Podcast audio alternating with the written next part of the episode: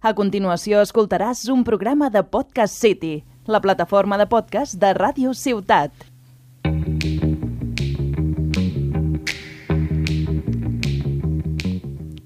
Bienvenidos al siguiente programa de Endinsat, donde hablaremos de una película, una serie y un libro. Empezaremos por la película que la introducirá Andrea. ¿Cuántas veces has estado ya aquí, Héctor? Siete. ¿Qué te dije la última vez? Buenas, hoy hablaremos de la película 17, del creador Daniel Sánchez. Está grabada en España y tiene un género de drama.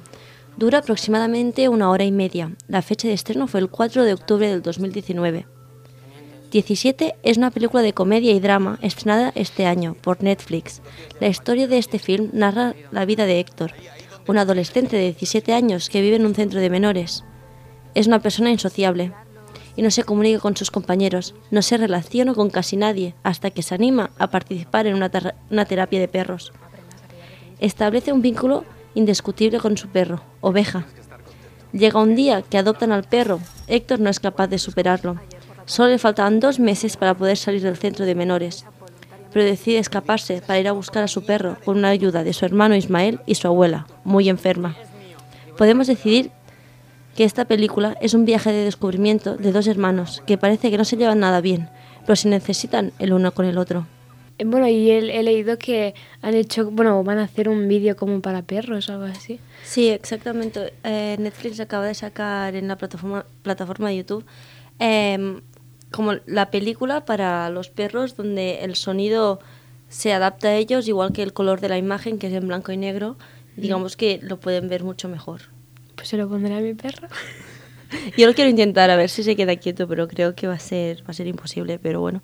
Sí pero pero se ha comprobado que eso lo, lo... sí sí o sea yo lo descubrí porque lo, lo colgaron por Instagram una influencer y lo vi y me, o sea, me resultó increíble, la verdad, porque nunca habían hecho ninguna plataforma algo así. Y más, está muy bien por el simple hecho de que, claro, la película trata de eso, de que el chico o sea, se abre gracias al perro y todo mm. eso. Y no sé, yo por ejemplo con mi perro me lo quiero mucho y es como un... Tengo esa misma de, cosa de que si me lo quitan me lo iría a buscar y no sé, es bonito y como que también me gustaría verlo con él a ver si responde correctamente y si quiere verlo conmigo, pero bueno, igual, bueno, es que creo que también es una película para toda la familia, la verdad. Hmm. Vale, vale mucho la pena.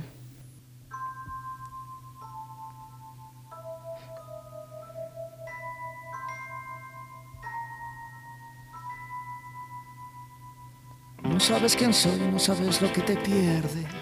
En este programa os recomendaré un libro que se titula Todos deberíamos ser feministas de la autora nigeriana Chimamanda Adichie.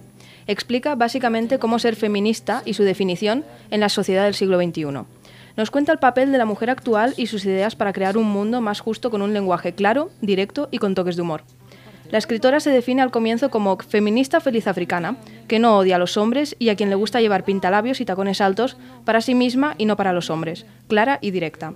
Puede parecer que al ser un ensayo y de un tema como el feminismo pienses, ¡buah! Es que se me va a hacer súper pesado.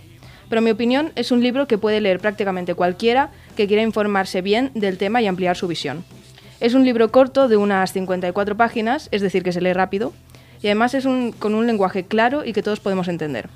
Lo recomiendo además porque no es el típico libro que te vende el feminismo liberal pintado de rosa. Te cuenta su visión y experiencias duras, desde historias de cómo no poder ser delegada de clase porque solo pueden aspirar los niños a serlo, hasta que por ser una mujer negra que entra sola en un hotel de Nigeria ya te consideraban prostituta. Es un libro que de verdad todo el mundo debería leer, no solo feministas o aliados, para poder ver la construcción social que tenemos a día de hoy y que, sea el país que sea, todavía seguimos en una sociedad contaminada de machismo.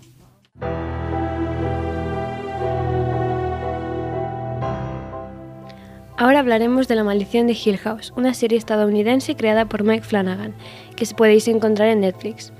Eh, consiste en una temporada de 10 capítulos, de una hora cada uno, y se ha confirmado una segunda temporada de, también la, misma duración, que se llamará La maldición de Bly Manor.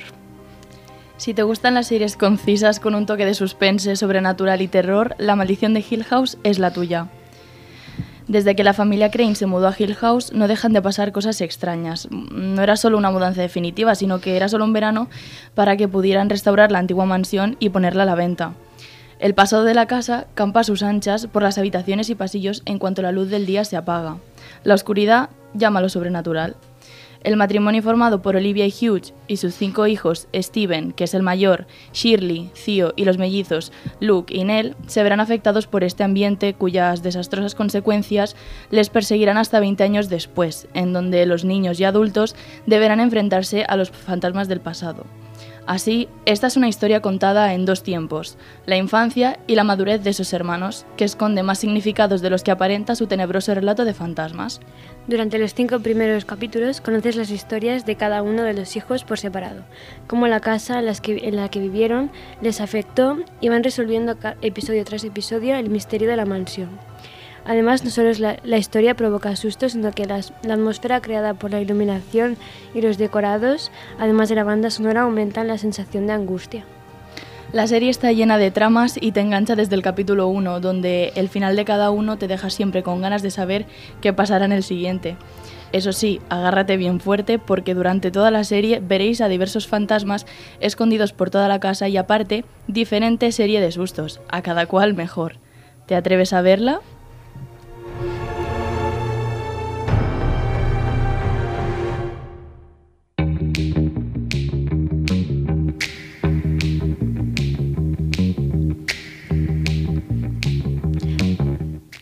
Muchas gracias por escucharnos y os esperamos en el siguiente programa.